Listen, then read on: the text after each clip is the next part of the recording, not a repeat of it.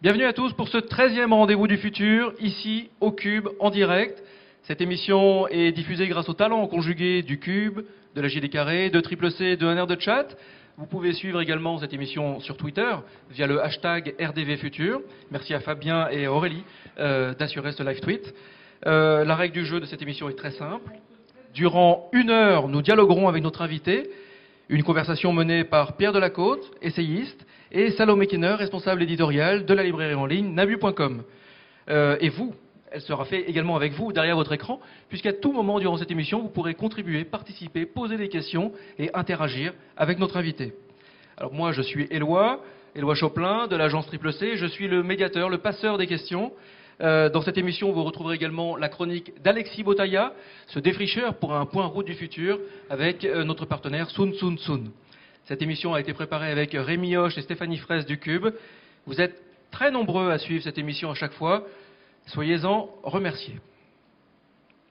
Alors après Joël de notre parrain, Claudia Ignoret, Jacques Attali, Bernard Werber, Françoise Keuten, Jean-Pierre Dionnet, Serge Tisseron, Didier Van Covelart, Odile Deck, Gilles Clément, et puis après un duo d'experts euh, de la mobilité avec Bruno Marslov, Daniel Kaplan, et une émission très spéciale avec Jérémy Rifkin, Hors les murs, nous poursuivons notre exploration des futurs en compagnie de vigies de notre époque et nous sommes très heureux de recevoir aujourd'hui un ambassadeur du savoir scientifique et un grand humaniste, Axel Kahn. Bonjour, merci beaucoup de vous prêter euh, au jeu de cette émission.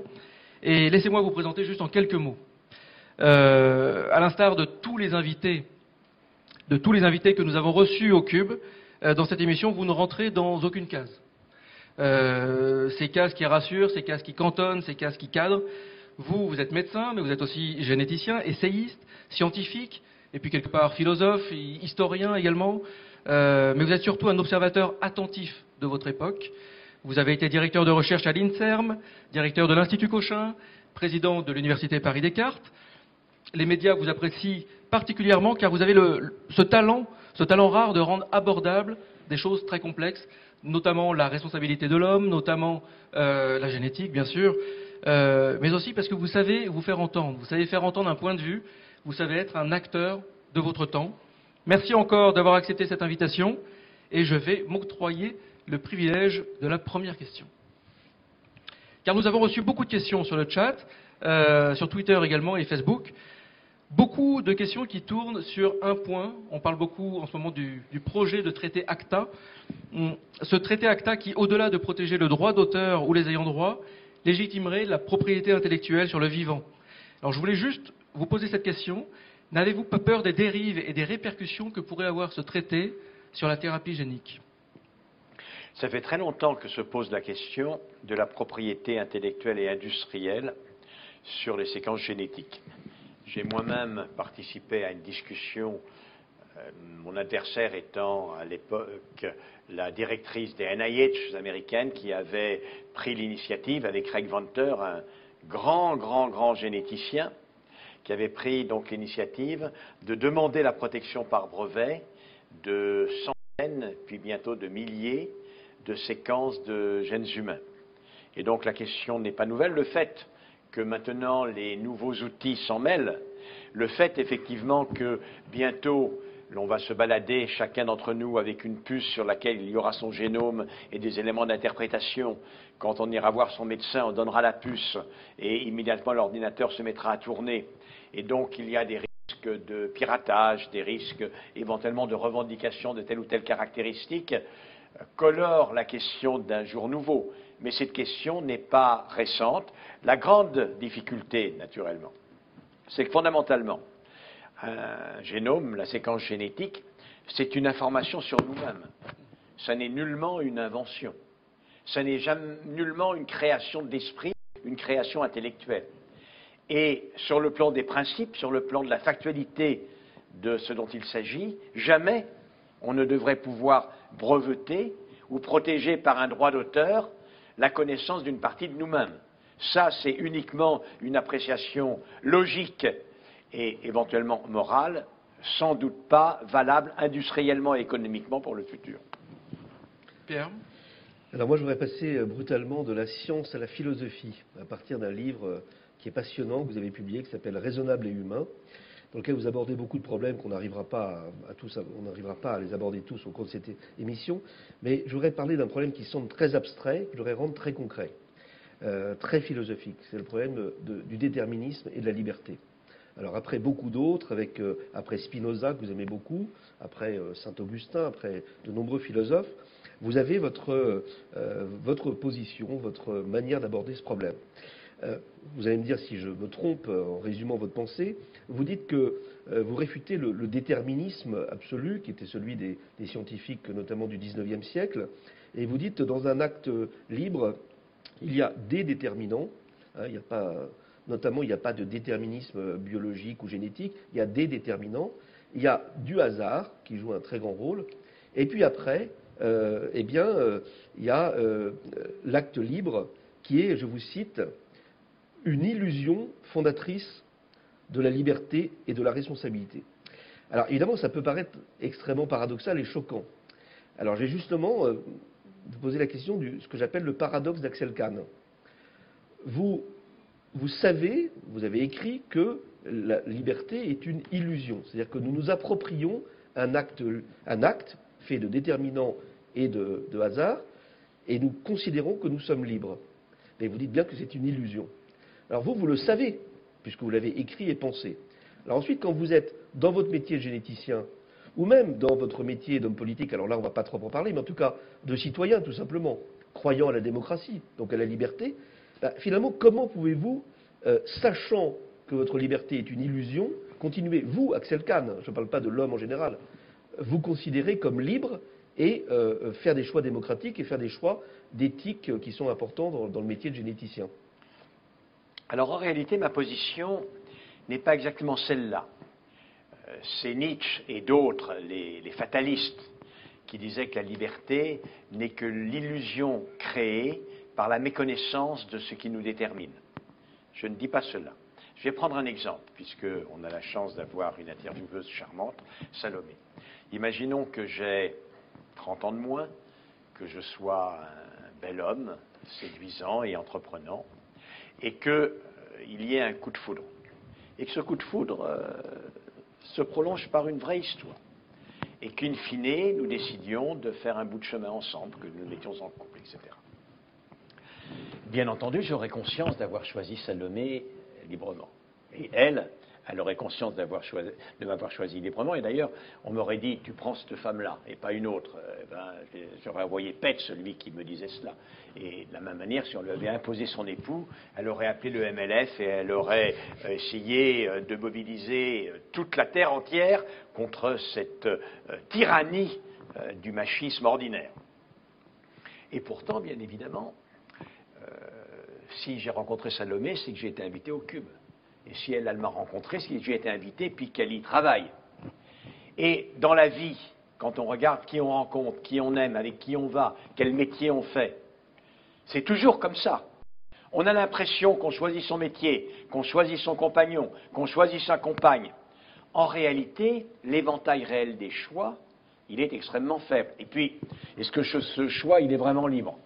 En réalité, on a des pulsions, des désirs les uns et les autres, et ça, c'est un déterminant j'ai un gène SRY qui fait que je suis un homme, elle ne l'a pas, ce qui fait qu'elle est une femme, et alors tout le monde n'est pas comme ça, mais ça veut dire qu'on a un petit déterminant, il est de notoriété publique que les hommes et les femmes s'attirent l'un l'autre, par exemple. Donc on est déterminé. On est face à face, etc.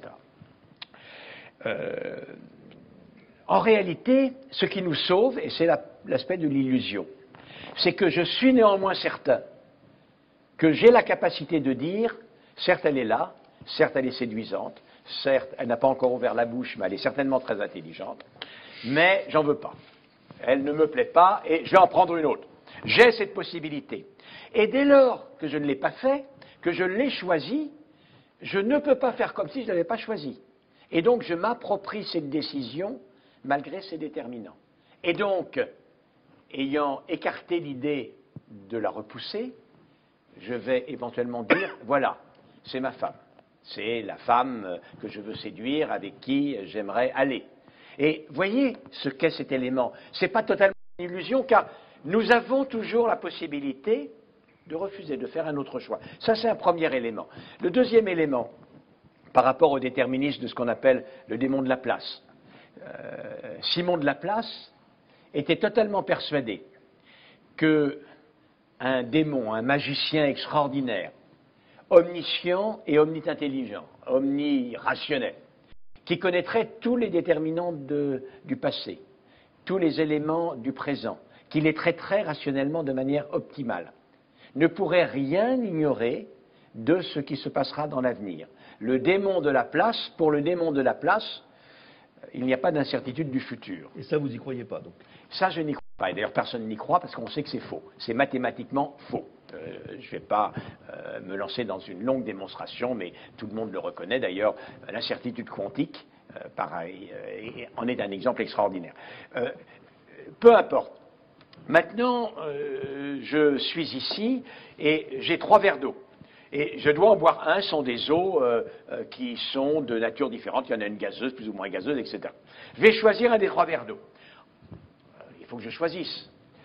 En réalité, je vais les regarder. Euh, j'ai préféré les grosses bulles, j'ai préféré les petites bulles. J'ai un mauvais souvenir des bulles. Et puis le verre ici me plaît plus. Et puis, je ne sais pas. Il y a énormément d'enchaînements causaux qui vont intervenir. À l'arrivée, et ça toute la mathématique, et toute la logique moderne en témoigne, une fois que l'on a fait jouer des déterminants rationnels, une grande quantité de causes initiales, c'est-à-dire de déterminants, n'aboutit jamais à une seule solution.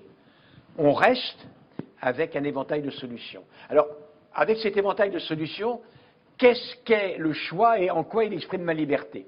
En réalité, ça c'est ma euh, théorie, on choisit totalement au hasard.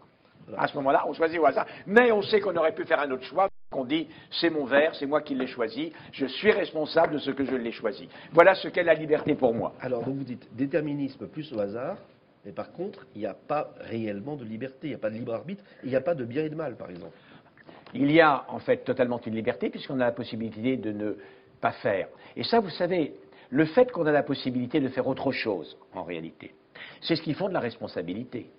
Je prends toujours dans le domaine que j'ai commencé à être léger il faisait un petit tour printanier. Salomé est vraiment ravissant. Imaginons que je sois atteint d'un mal particulier, que je sois un obsédé sexuel, et que je ne puisse pas me retenir. Je lui saute dessus et je la violente.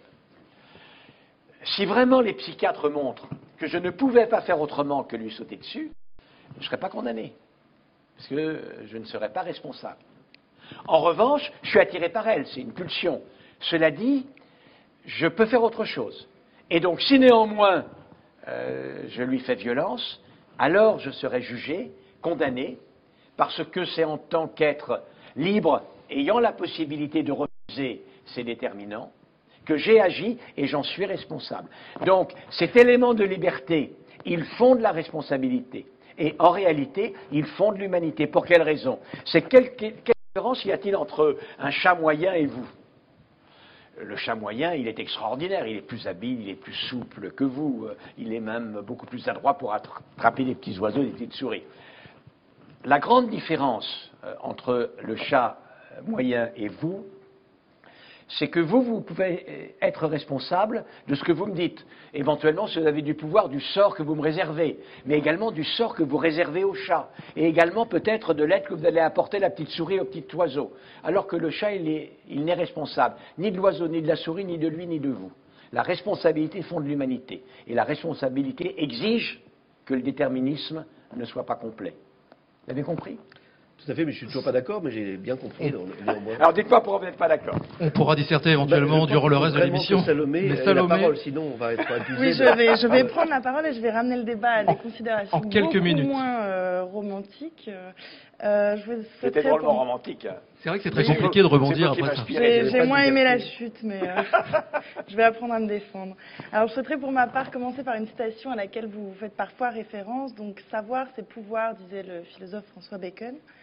Aujourd'hui, notre savoir et de fait notre pouvoir médical est important. Est-ce que notre sagesse a suivi la même évolution? Est-ce que notre raison a suivi la même évolution? Au service de quoi euh, le progrès est-il aujourd'hui mis? Il y a plusieurs questions. Si possible, en 2-3 minutes. Première, Plusieurs questions. Euh, premièrement, euh, est-ce que la sagesse suit le savoir technologique? La réponse est non.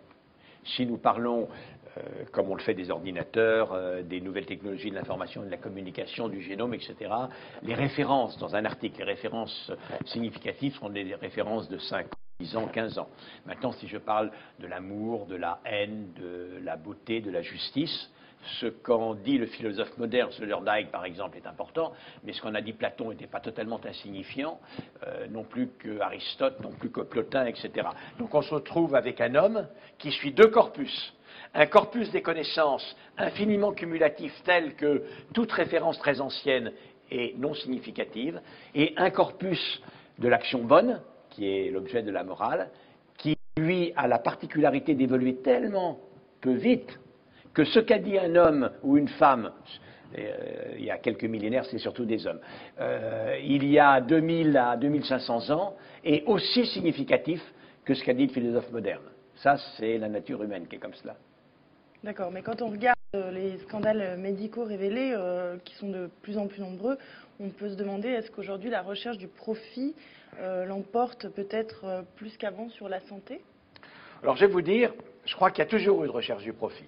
Je crois que c'est un fantasme de considérer que c'est récent. Alors aujourd'hui, ça a pris des proportions terribles et euh, on essaye de tout ramener à sa valeur comptable. Euh, je lutte contre cela. Mais euh, Lavoisier, il travaillait, c'était pas pour le profit, mais enfin il travaillait pour faire de la poudre et, il répondait aux commandes du roi. Euh, le grand Louis Pasteur, bienfaiteur de l'humanité, disait il y a les mêmes rapports entre la recherche fondamentale et la recherche appliquée qu'entre l'arbre et les fruits. Et il était le premier à prendre tout plein de brevets, à travailler pour les brasseurs, pour euh, les, les, tisseurs de soie, etc., etc. Et aussi loin qu'on remonte dès que la science a pu avoir une application, on voit cet élément. Et auparavant, la création, la science, ce n'était pas pour le profit, mais ils avaient besoin de mécènes extrêmement généreux pour pouvoir travailler, car de toute façon, il n'y avait pas de financement public de la recherche à l'époque. Donc le phénomène n'est pas tellement récent. Ce qui est récent, c'est que toutes les valeurs tendent à être amenées à leur contrepartie financière. Ça, c'est le monde moderne. Je vous propose d'inaugurer une nouvelle séquence dans cette émission. C'est une euh, on inaugure à chaque fois de nouvelles séquences, mais là, c'est une petite pastille. Nous avons eu un entretien avec Jérémy Rifkin il y a deux semaines. Moi, je l'ai déjà, affronté comme ça en tête à tête, c'était pas triste. C'est pas triste. Alors là, j'espère que ce ne sera pas triste. ce sera même gai. Nous allons vous montrer un petit, un, court extrait, 42 secondes précisément, de cet entretien avec Jérémy Rifkin et nous vous proposerons de réagir juste derrière.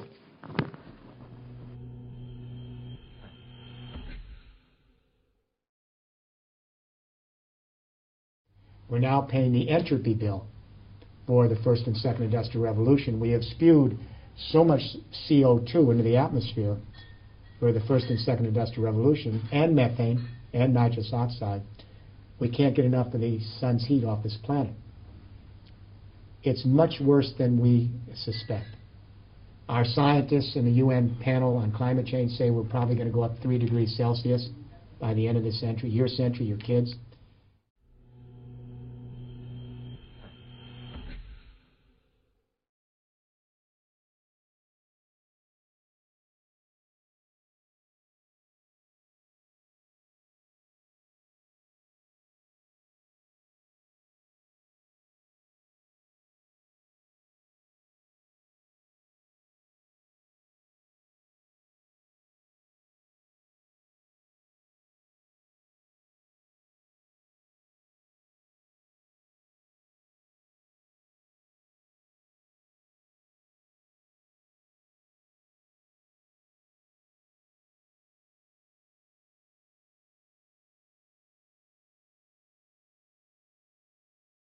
Sun's heat on this planet. It's much worse than we suspect.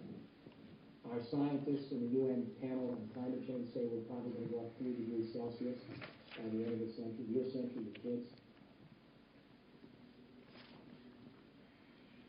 Est-ce que, est que, vous avez un, un, petit mot suite à, suite à ce constat qui est quand même particulièrement sombre, sombre non, Il y a deux choses. D'abord, euh, il y a une évidence. C'est vrai que, selon, sans doute, euh, je n'accorde pas, je l'aime bien euh, le personnage, mais je n'accorde pas tout à fait crédit à ce qu'il dit. Euh, Claude Allègre n'a pas raison et l'activité humaine est responsable en effet d'une partie importante de l'effet de serre par l'agriculture, par l'industrie, etc., etc. Et dans ce cas-là, responsable du réchauffement climatique et par conséquent, mais même en dehors de cela, l'homme est responsable d'une importante pollution. Ça, hmm, ce qu'il dit là, tout le monde le dit, je le dirais tout à fait comme lui. Et par conséquent, l'injonction euh, qui était celle du philosophe écologiste Hans Jonas fait en sorte de léguer euh, à l'humanité une terre compatible avec l'épanouissement d'une vie authentiquement humaine, n'a jamais été une injonction aussi pertinente qu'aujourd'hui. Maintenant, et c'est une caractéristique de Jérémie, euh, c'est un peu un imprécateur, c'est d'ailleurs son précaré en quelque sorte. Et lorsqu'il annonce que euh, la vie et la vie humaine pour commencer l'autre vie disparaître sur la Terre, il va vite en besogne. La vie est beaucoup plus résistante que cela. La vie, par exemple, euh, prolifère dans des conditions absolument incroyables autour de Tchernobyl, même là où il y a eu euh, des taux d'irradiation incroyables. Il y a eu dans l'histoire des épisodes de réchauffement climatique et de glaciation où il y a eu des, déperdition, des disparitions massives d'espèces. Et puis la vie est réapparue. Donc il n'empêche que nous mettons nos arrière-petits-enfants en danger et qu'il faudrait bien qu'on fasse attention.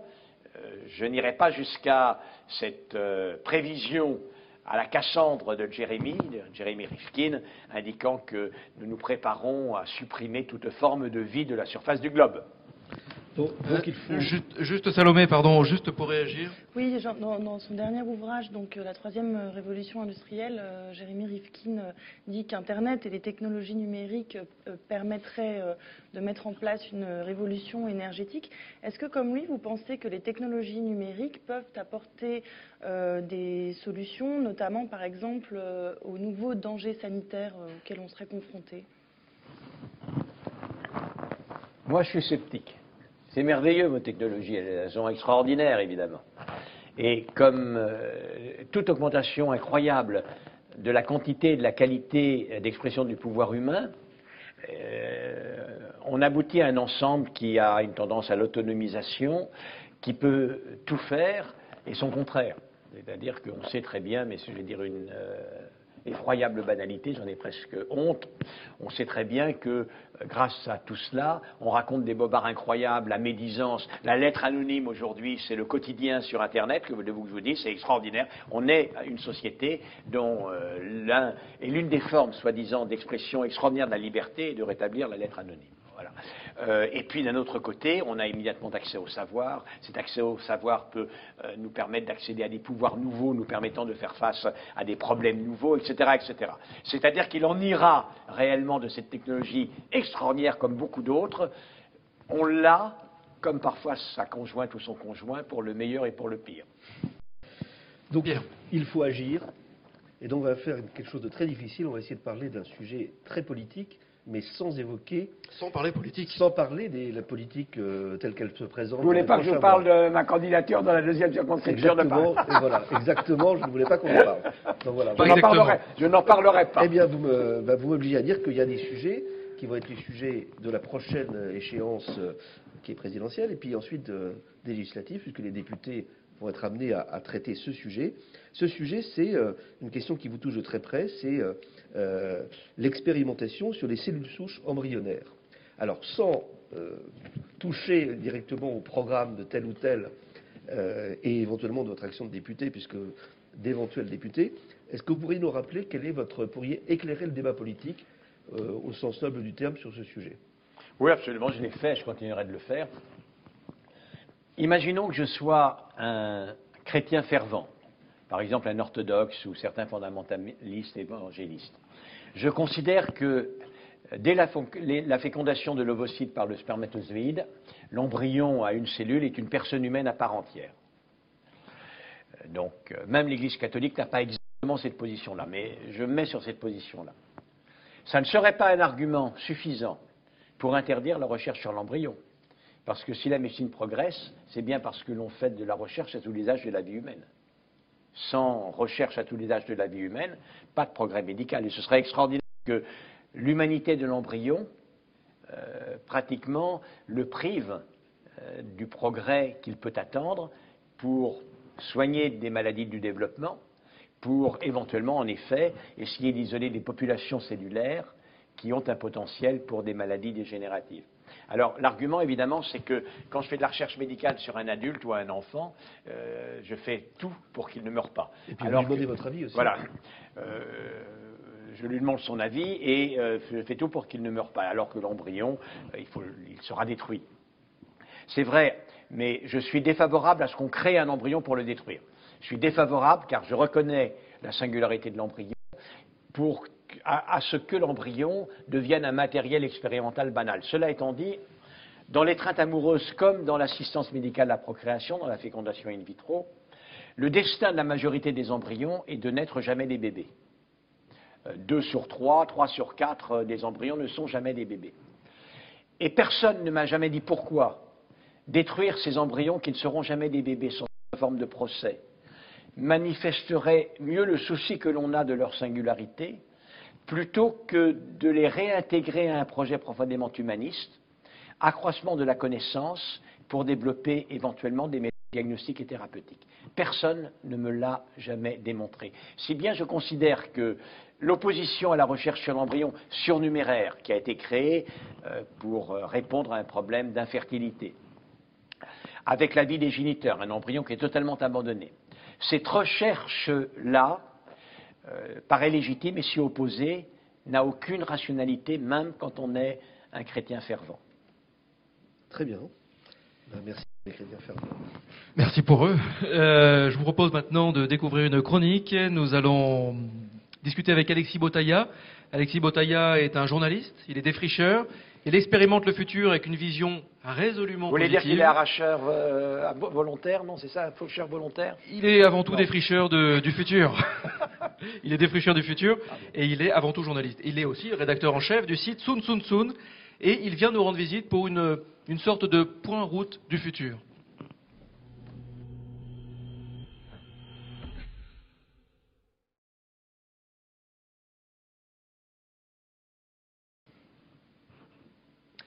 Alexis, bienvenue. Bonsoir. C'est à Bonsoir toi. à tous. Bonsoir professeur. Bonsoir. Alors non, je, je ne prendrai pas position pour ou contre les OGM et je ne suis pas faucheur Pas volontaire. ce soir, c'est pas le moment. Pas ce soir en tout cas. Pas de politique. Je suis là pour vous présenter un peu, faire un petit point route très très rapide du futur et de tout ce qu'ont détecté les éclaireurs de Sun Sun Sun sur le site internet. Euh, on va parler médecine très rapidement. Demain, est-ce que la reproduction, on en a rapidement parlé, ne sera pas une reproduction artificielle? Euh, On sait aujourd'hui que des designers sont en train de travailler pour des- sur des incubateurs pour fœtus, pour pouvoir externaliser la grossesse. On sait qu'il y a des projets qui sont en cours de de- d'échographie qui permettent de garder l'échographie sans arrêt la journée euh, pour voir son bébé comme s'il était dans un aquarium. Donc il y a des choses qui avancent sur cette voie-là. Demain, est-ce que la bio-impression n'existera pas? La bio-impression, ça permet d'imprimer des organes exactement comme on imprime aujourd'hui un livre. Euh, il y a des recherches qui sont en cours là-dessus. Est-ce que demain ça existera? On peut aujourd'hui créer des organes sur des boîtes de pétri. Vous voyez une oreille ici, mais qui a été créée à partir d'une matrice et qui permet ensuite de remplacer une- une oreille qui manquerait sur quelqu'un qui l'aurait perdue. Euh, une question se pose elle est également. trop pour avoir vraiment été créée in vitro, hein, j'en crois pas un mots. Elle est sur une matrice, les cellules se développent dessus, je crois. Elle est bien faite, c'est vrai. Euh, on se pose également des questions sur la question de la vie prolongée, voire même de la vie éternelle. Vous avez certainement entendu parler euh, des prouesses de l'équipe Avenir INSERM de Montpellier, qui est parvenue à rajeunir des cellules in vitro, des vieilles cellules, et de les rajeunir. Et ça, ça pose évidemment une question. Si euh, à 120 ans, à 150 ans, à 180 ans bientôt, vous avez le cœur de vos 30 ans, qu'est-ce qu'on fait de vous? Est-ce qu'on vous fait travailler? Il y a toute une question de modèle social derrière. Aujourd'hui, on fait déjà travailler des grands-mères, comme vous le voyez ici, chez Golden Hook travaille à coudre un petit peu des, des, bonnets pour euh, en gros des trentenaires, des quarantenaires qui s'achètent sur internet. On fait travailler déjà aujourd'hui les vieux très longtemps.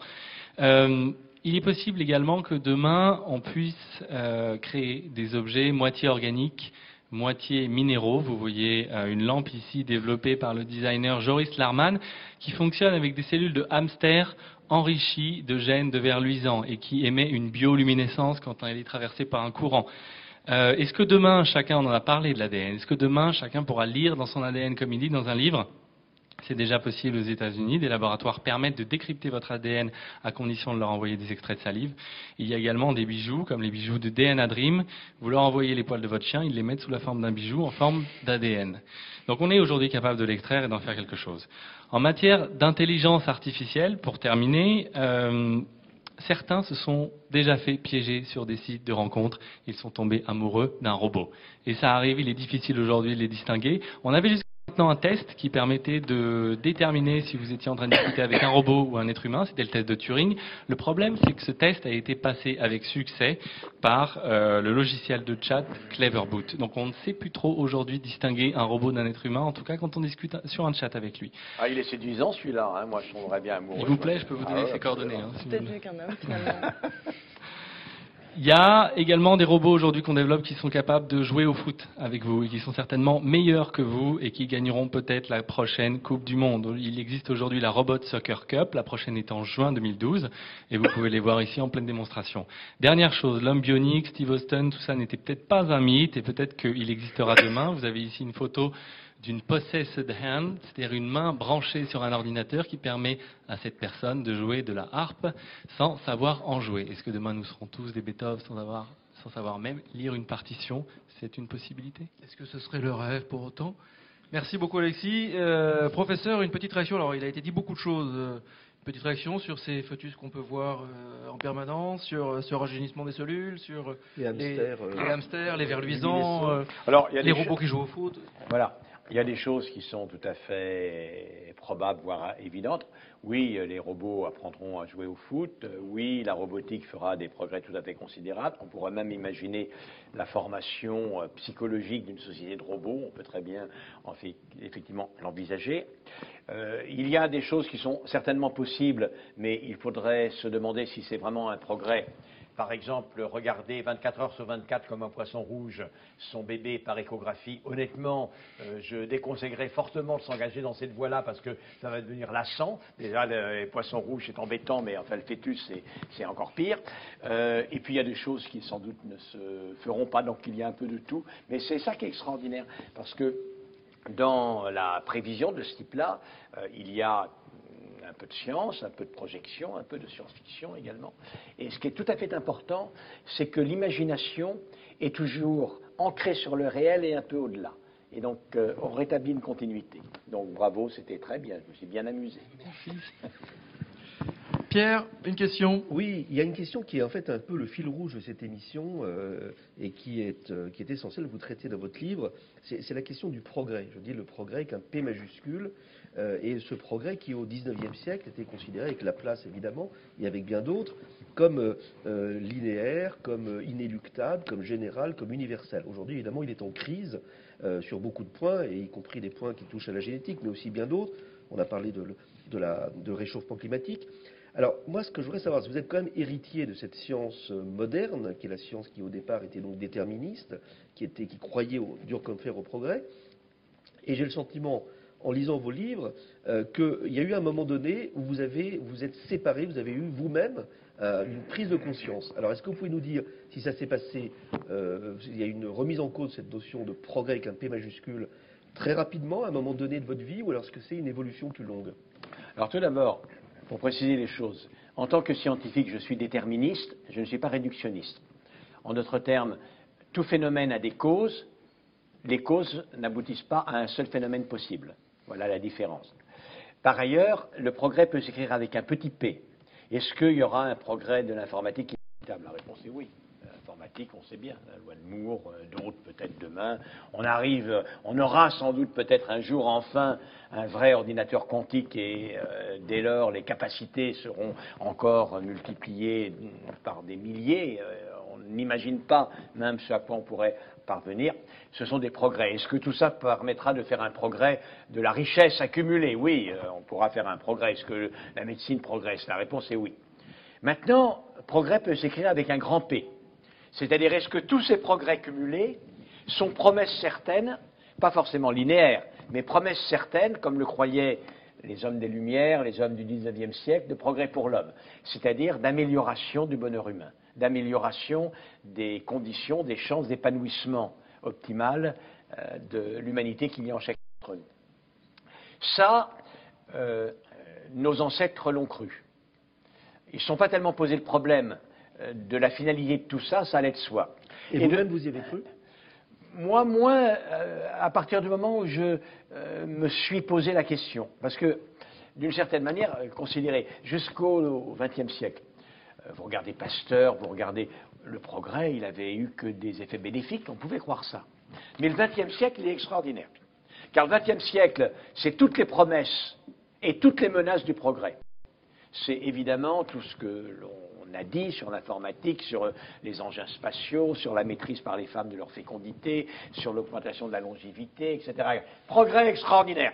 Et puis, et très lié au progrès technologique, ces deux guerres mondiales extrêmement technicisées, c'est euh, ce dont parlait Jerry Rifkin, euh, la pollution, l'effet de serre, le CO2, le méthane, c'est l'assèchement de la mer d'Aral, c'est etc., etc. C'est Bhopal, c'est Tchernobyl, c'est...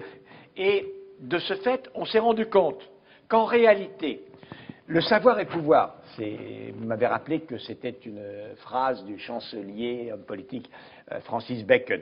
Le savoir est pouvoir, mais un homme qui a un nouveau pouvoir parce qu'il a accumulé le savoir. Comme il est libre, d'une certaine manière, on en a discuté tout à l'heure, il ne peut pas supporter utiliser ce pouvoir uniquement au profit des siens. Autrement, il serait totalement déterminé. Il n'aurait aucune liberté. Moi, quand j'ai le pouvoir de mes muscles, je veux caresser ma belle ou bien donner un coup de poing sur le nez de ceux qui m'emmerdent, l'un et l'autre. C'est ça mon pouvoir. Si je ne pouvais que caresser ma belle avec cette main, je serais un peu limité quand même. Voilà. Et, donc, euh, qui dit pouvoir d'un homme qui se pense libre, au moins, on en discutait, dit possibilité d'utiliser le pouvoir au profit ou au détriment. Donc, pour que le progrès avec un grand P soit réhabilité, soit possible, il y faut ce qu'on n'y a pas mis avant maintenant, un projet politique. Je veux dire, il faut que l'extraordinaire augmentation des capacités scientifiques, techniques et financières liées euh, à la mobilisation de tous ces progrès soit mobilisée pour un objectif au centre duquel il y a en effet, aujourd'hui et demain, ici et ailleurs, l'épanouissement de l'homme. Mais pour vous, euh, c'est passé dans quelles années à peu près euh, cette prise de conscience? Dès que je me suis interrogé sur cette question-là. C'est-à-dire que, vous savez, j'ai été comme tout le monde à un moment donné, un jeune scientifique n'ayant rien de plus pressé que de montrer combien j'étais capable de faire avancer rapidement ma science. Mais mon père était philosophe. Et moi, la philosophie, je suis tombé dedans un peu comme Obélix dans euh, la potion magique. Et donc, très tôt, je me suis rendu compte que c'était un peu moins simple que cela. Et que, notamment, si euh, l'on voyait se développer toutes ces tendances, on va dire, euh, euh, d'hésitation sur le progrès, de manque de confiance dans le progrès, de pessimisme, voire de technophobie, c'était qu'il y avait une réaction d'amoureux déçus. On avait tant espéré du progrès des sciences et des techniques. On voyait qu'il avait effectivement obtenu des résultats magnifiques, mais qu'il n'était pas sûr que pour autant on soit demain plus heureux. Et donc ça, ça force à poser la question, que faudrait-il pour que tout cela nous permette, peut-être sans doute, d'être plus heureux demain Et est-ce que vous en avez parlé avec votre frère Salomé. Ah, Avec votre frère, philosophe quand même. Vous en parlez de temps en temps. euh, Alors j'en parle sur le progrès, on est tout à fait d'accord. Voilà.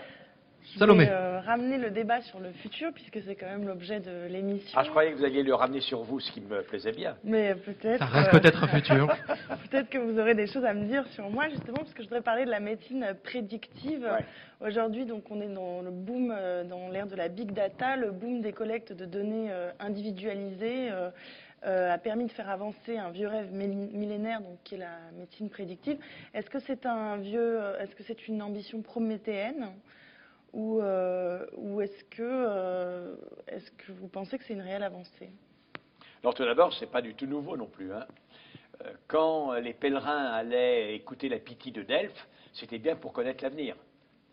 La seule différence, c'est qu'aujourd'hui, on accorde plus confiance au génome qu'à la pitié. euh, À un moment donné, ça a été à son psychanalyste, mais les psychanalystes ont un tout petit peu du plomb dans l'aile. Donc euh, maintenant, c'est plutôt au niveau du génome qu'à la pitié de Delphes. Encore qu'il y en a qui aiment toujours Madame Soleil. hein. Euh, les, les deux sont cohérents. Maintenant, voilà. Je reviens à vous parce que, vous voyez, vous m'attirez. J'ai votre génome. J'ai votre génome. Oui. Tout. Alors, et puis je suis vachement bon, je connais tout. Alors, je l'ai séquencé et je sais bien l'interpréter. Alors, vous savez, Salomé. Vous savez, Salomé, euh, vous êtes une femme d'une fécondité remarquable. Si vous le voulez, vous pourrez avoir énormément d'enfants et ça se passera bien. Euh, Il y a des éléments qui me permettent de le dire. Il y a des éléments qui me permettent de dire également que si vous ne passez pas sous une voiture avant, ou bien si vous n'avez pas un accident, vous avez des déterminants pour vivre assez largement au-delà de 80 ans. En revanche, je sais que vous êtes fragile du foie et qu'il faut que vous fassiez très attention à tel type d'aliment. Voilà. Tout ça, sans doute, dans votre génome, sinon aujourd'hui, du moins demain, je pourrais l'approcher. En revanche, qui vous aimerait le mieux? Les grands, les grands, gros, obèses, blonds, bruns, petits, euh, rablés, poilus, imbert, pff, femmes. Donc, un homme incapable de le savoir. Est-ce que vous aurez une tendance plutôt à vous orienter vers la consommation excessive de telle drogue ou bien vers telle pratique, effectivement, dont vous serez accro dans votre génome? Nulle possibilité de le connaître. En d'autres termes, il ne faut pas s'illusionner sur le génome. Jamais, jamais, le génome ne sera l'équivalent de ce que l'on croyait être la de Delphes. La de Delphes disait le destin, le génome dira vos propriétés, jamais votre destin. Mais est-ce que cette connaissance de plus, dé- de plus en plus détaillée ne, ne nous amène pas vers une sorte de- d'eugénisme individualisé qui n'est pas souhaitable finalement? Alors, c'est de l'eugénisme si vous vous en servez pour euh, euh, éliminer les possibilités ou les réalités d'enfants qui ne vous plaisent pas. Euh, donc, c'est de l'eugénisme si vous voulez vous en servir à des fins eugénistes. Ça ne l'est pas forcément. En revanche, ça pose problème. Parce que, imaginons que je sois votre employeur et votre assureur. Vous vous présentez et euh, euh, je connais votre génome, ou alors je ne le connais pas, mais vous, vous le connaissez. Et vous cherchez à être assuré. Or, il y a une règle dans l'assurance. C'est que si vous masquez à l'assurance ce que vous savez sur vous-même, le contrat est caduque. Donc, vous êtes amené, et moi je suis, euh, par cet intermédiaire, amené à savoir quels sont vos euh, déterminants. Alors là, euh, je vais vous dire, écoutez, euh, vous avez, euh, alors c'est l'inverse de mon pronostic de tout à l'heure, vous avez un risque euh, vraiment important de faire un cancer du sein, et puis euh, peut-être bah, l'Alzheimer à partir de 62 ans. Et si vous voulez que je vous assure, ça va vous coûter la peau des fesses. Et si je suis employeur et que je sais ça, j'aurais trop peur d'avoir une perte de productivité parce que mon collaborateur sera un peu patraque trop souvent, et donc je ne veux pas vous embaucher. Et si la société évolue vers cela, en réalité, cette espèce de rêve, on ne l'a jamais totalement réalisé, mais ça reste un rêve. Moi, je suis prêt encore à me battre, peut-être à mourir pour cela, selon laquelle tous les hommes et les femmes naissent égaux en dignité et en droit, serait remplacé par réellement toutes les femmes et les hommes naissent très inégaux en potentiel génétique, et ce serait le monde, en réalité, de la double peine. Car d'une part, certains auraient tiré le mauvais lot à la grande loterie de l'hérédité, première peine. Deuxième peine, la société le saurait, et donc priverait gravement cette personne malchanceuse euh, des accès qu'elle peut espérer à tous les bienfaits de la société. Donc là, cette société, elle est possible, il faut la connaître, il faut s'en préserver, c'est très important, et c'est un vrai problème du futur, celui-là, vrai problème du futur. D'autant plus qu'on peut connaître la- l'ADN d'un adulte, mais aussi d'un embryon. Donc avant même qu'il commence à, à vivre, on Et même d'une savoir... cellule, et même, enfin, disons, d'un embryon à quatre cellules. À quatre cellules, euh, vous, à huit cellules, vous en prenez une, vous la faites se diviser, ça fait deux cellules. Il y a bien là assez d'ADN pour faire des études génétiques multiples. Et vous voyez, c'est l'eugénisme dont elle parlait tout à l'heure. C'est Bienvenue à Gattaca, le film. Euh, vous le laissez se développer ou pas? Mais on, on parle, vous parlez de vigilance, mais comment être vigilant? Très concrètement, citoyen Alors, ça, c'est aussi un problème politique. Je ne vais pas faire politique, mais c'est un problème de politique euh, sans que mon, mon mot ne euh, s'identifie à telle ou telle famille. Si vous considérez qu'en effet toutes les valeurs doivent être amenées à leur contrepartie numérique, euh, financière, si vous considérez que seul l'intérêt individuel doit être pris en compte, alors là, effectivement, vous ne pourrez pas éviter que toutes les connaissances soit utilisé notamment par les employeurs et les assureurs pour optimiser leurs euh, profits. Et ça sera même dans l'intérêt de tous ceux qui ont tiré le gros lot, car évidemment, ils pourront aller euh, vers des assurances euh, qui feront, qui moduleront leur, prime, leur police d'assurance en fonction de leurs bons déterminants génétiques, et ce sera tout à fait avantageux pour eux. Pour que ça, ça n'arrive pas dans le futur, il faut qu'on se dise, bon, tout ça c'est bien beau, mais si je veux être heureux, heureuse et heureux, ça ne suffit pas. Il faut que dans mon quartier, il y ait également des gens comme ça, et que ces gens y vivent, et que j'aime les voir vivre, et que j'aime vivre avec eux, que j'aime les rencontrer le, soir quand il fait beau, quand je descends de l'appartement, que j'aille trinquer avec eux au bar éventuellement, que l'on se réunisse dans telle ou telle salle de spectacle. C'est-à-dire que le vivre ensemble est la condition euh, d'une vie où je me sentirais bien. Et si le vivre ensemble est condition vie dans laquelle je me sentirais bien, eh bien, il faut préserver les conditions du vivre ensemble. Et dans ce cas-là, c'est là où je disais qu'un projet politique doit maintenir à flot tous les systèmes qui ne prennent pas en compte cette individualisation des déterminants des risques. Pierre, une dernière question peut-être? Alors une dernière question, ben moi je vous ai écouté, j'ai écouté vos réponses, etc. Et je me demande, est-ce que finalement vous êtes optimiste ou pessimiste sur l'avenir? Tout simplement. Ni l'un ni l'autre. D'ailleurs, il ne faut pas. Si je suis pessimiste, je vais vous dire, écoutez, euh, je suis Jérémy Rifkier. Euh, le pire, il est certain. Donc, ce n'est pas la peine que je m'emmerde. Je vais rentrer chez moi, je suis obsédé, je vais lutiner ma copine, on va faire une bonne bouffe et, tout le reste. Voilà. Puisque de toute façon, si le meilleur est certain, honnêtement, ce n'est pas la peine que je mobilise, le meilleur est certain sans moi. Et donc, je vais faire la même chose. Si vous voulez que je sois mobilisé pour éviter que le pire n'arrive et pour permettre meilleur d'advenir, alors il faut que je ne sois ni optimiste ni pessimiste, mais engagé et mobilisé. Je suis engagé et mobilisé. Merci. Salomé, également, une dernière question?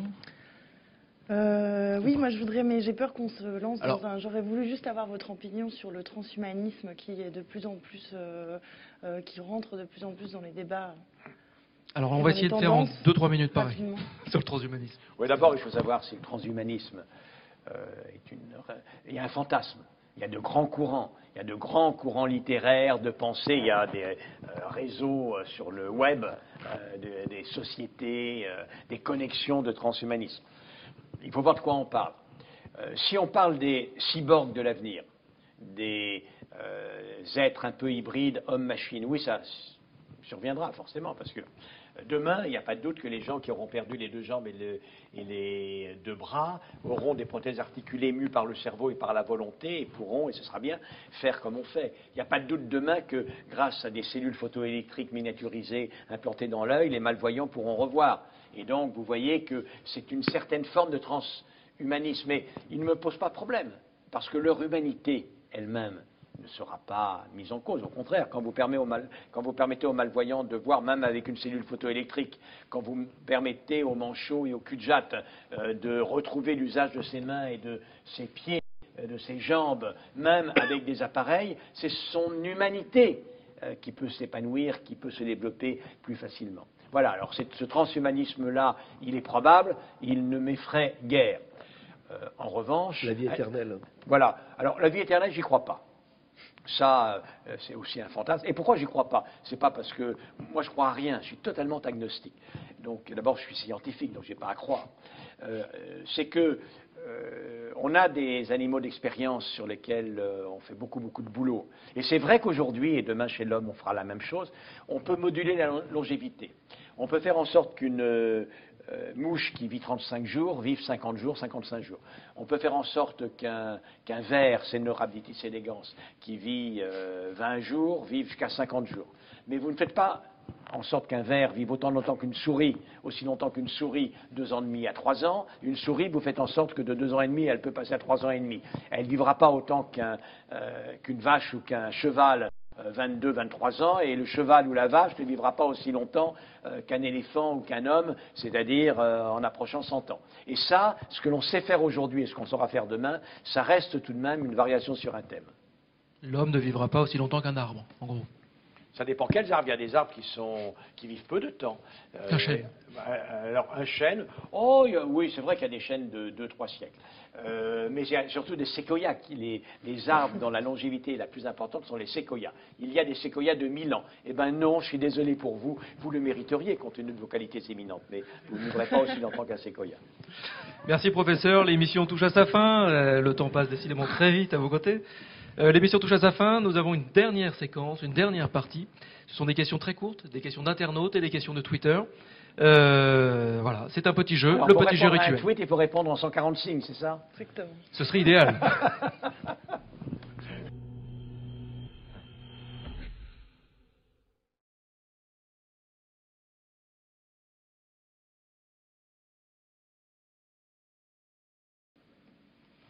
C'est donc le jeu des questions rapides, trois petites questions très simples, très courtes, qui donc appellent des réponses éventuellement 140 signes.